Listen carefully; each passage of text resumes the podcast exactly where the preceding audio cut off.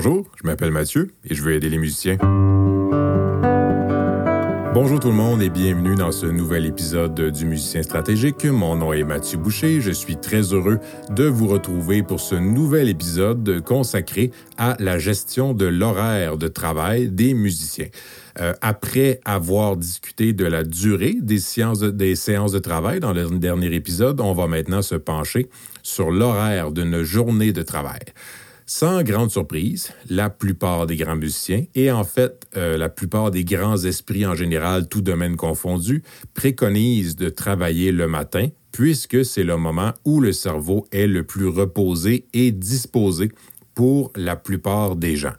Dans mes conférences, on m'a déjà posé la question, oui, mais moi je me lève à midi, donc le matin de la personne commençait à midi, je devrais donc dire quelque temps après le réveil. On a abordé l'étude de Erickson et ses collègues dans un épisode précédent, dans la saison 1. C'était en fait l'étude des 10 000 heures. Les auteurs avaient abordé la question de l'horaire de la journée de travail avec des musiciens promis à une grande carrière et avec des musiciens euh, un peu moins performants. Et tout comme je l'ai mentionné précédemment, les meilleurs étudiants qui avaient participé à l'étude travaillaient leur instrument le, matin et reprenaient le travail en soirée après un repos en après-midi. Chez les étudiants beaucoup moins performants, ils travaillaient surtout en fin d'après-midi, donc exactement l'inverse des autres musiciens plus performants. Je vais m'avancer, même si ce n'est pas exactement mon domaine d'expertise, pour vous expliquer que la mémoire motrice se consolide surtout ses apprentissages dans les 5 à 6 heures suivant le travail, alors que les informations plus théoriques, donc qu'on pourrait associer à notre mémoire conceptuelle, qu'on a déjà abordée, sont surtout consolidées pendant le sommeil, donc pendant la nuit. Donc l'apprentissage des mouvements dans les 5 à 6 heures après la fin de la, de la séance de travail et les, informations plus conceptuelles pendant la nuit, pendant le sommeil.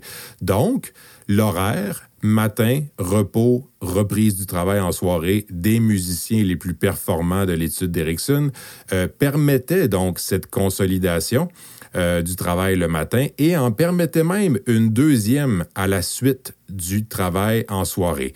Euh, j'ajouterais aussi que cette reprise du travail en soirée n'était pas seulement le fait de recommencer à travailler le soir, c'était vraiment une reprise du travail qui avait été effectué le matin. Donc, on ne change pas euh, le menu de travail lors de cette reprise en soirée. Revenons à la question du travail le matin. Comme euh, je l'ai mentionné, le matin est la période de la journée pendant laquelle notre cerveau est le plus disposé à apprendre. C'est donc euh, une grosse éponge à information et d'ailleurs, euh, bien des musiciens professionnels affirment profiter du matin pour effectuer leur travail le plus exigeant de la journée. C'est pourquoi je vous suggère fortement de commencer votre journée par le travail des nouvelles pièces que vous devez apprendre ou encore par le travail des passages plus difficiles techniquement de vos pièces. Je vais aussi me risquer à vous suggérer d'éviter de commencer vos journées avec des exercices, des exercices techniques qu'on peut très souvent effectuer avec le cerveau, entre guillemets, en mode veille. Euh, donc, des exercices que vous êtes amplement capable de faire en pensant à votre, épicerie, votre épicerie vos courriels ou euh, votre prochain plan pour samedi soir. Attention, je n'ai pas dit de ne pas faire euh, de réchauffement et de vous lancer immédiatement dans des passages très très difficiles avec lesquels vous pourriez vous blesser. En revanche, prendre un passage difficile de vos pièces et en faire un exercice de réchauffement très très lent va vous permettre de vous réchauffer tout en examinant attentivement l'exécution de, du passage difficile ou en jouant le passage en pensant à votre respiration et en évitant les tensions inutiles. Selon moi, commencer votre journée de cette façon sera beaucoup plus profitable pour vous que de commencer votre journée par une heure de gamme réalisée en ayant la tête ailleurs. On ne veut pas gaspiller toute l'attention et la concentration qui sont disponibles pendant nos meilleurs moments de la journée. Si vous voulez faire des gammes avec le cerveau en veille, pas de problème, mais ça se fait très bien aussi à la fin de la journée lorsqu'on est un peu plus fatigué. Et si vous faites des gammes de façon très concentrée, eh bien continuez parce que ce qu'on veut en fait concrètement, c'est commencer euh, notre journée par du travail qui va demander beaucoup de concentration là, de, de concentration puisque c'est à ce moment-là qu'on en a le plus. Puisque nous avons des périodes de la journée dont l'efficacité est variable et qu'on ne peut rien y faire, mieux vaut euh, éviter de faire toujours les mêmes pièces dans le même ordre. Si c'est le cas, ce sont toujours les mêmes pièces qui sont jouées pendant vos moments les plus productifs et c'est la même chose pour les moments où on commence à être fatigué. Et en changeant tout le temps l'ordre de, travail de nos pièces, chaque pièce a son bon moment une fois de temps en temps et son moins bon moment euh, aussi. Donc de plus, je suis certain que euh, ces variations-là du menu du travail d'une journée à l'autre va bénéficier votre concentration et votre attention par le fait même. Je vais profiter de cette antenne pour poursuivre mon petit combat personnel contre les méfaits de nos appareils électroniques sur notre concentration. Je vous invite en fait à conserver votre attention en début de journée pour l'instrument et d'éviter de commencer votre journée par nos fameux réseaux sociaux. Euh, le matin est la période la plus profitable pour votre attention et votre concentration. Donc, voulez-vous vraiment dédier votre meilleure période de la journée, la période de journée pendant laquelle votre cerveau est une vraie éponge, une machine à retenir l'information et à consacrer cette belle ressource à des vidéos de chatons qui tombent dans la toilette ou de bébés pandas qui éternuent?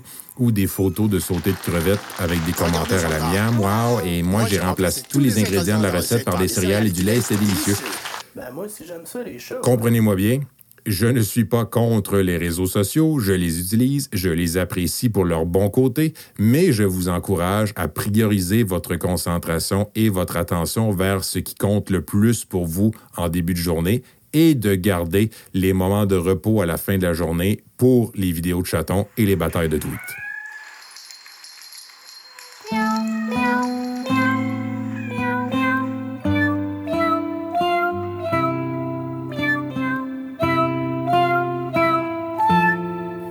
J'ai conclu en me calmant. Vous avez maintenant des informations pour bien répartir vos séances de travail durant la journée, des séances courtes pendant lesquelles vous visez des objectifs précis et des séances réparties intelligemment dans la journée pour vous assurer de tirer profit au maximum de vos efforts. Si vous enseignez ou si vous avez de jeunes enfants, ça peut très bien profiter également aux enfants. Donc, par exemple, une période de travail le matin avant de partir pour l'école, en revenant de l'école et en soirée, ou si parfois l'enfant revient dîner à la maison, euh, ça peut être possible aussi. Donc, on, on répartit le travail à différents moments de la journée, mais on, on le fait en restant conscient qu'il y a des périodes plus profitables que d'autres et que ces périodes-là doivent voir un, une alternance des, de, du menu qu'on qu'on qu'on préconise pour euh, cette période, cette dite période. Donc, dans les troisième et dernier épisode consacré à l'horaire, je vais vous entretenir de l'organisation plus générale de votre semaine de travail. Merci à vous d'être à l'écoute. Merci à Vonti Production pour la post-production du balado. Ce fut un plaisir encore une fois de me parler tout seul pour votre bénéfice et je vous dis bon travail et prenez soin de vous.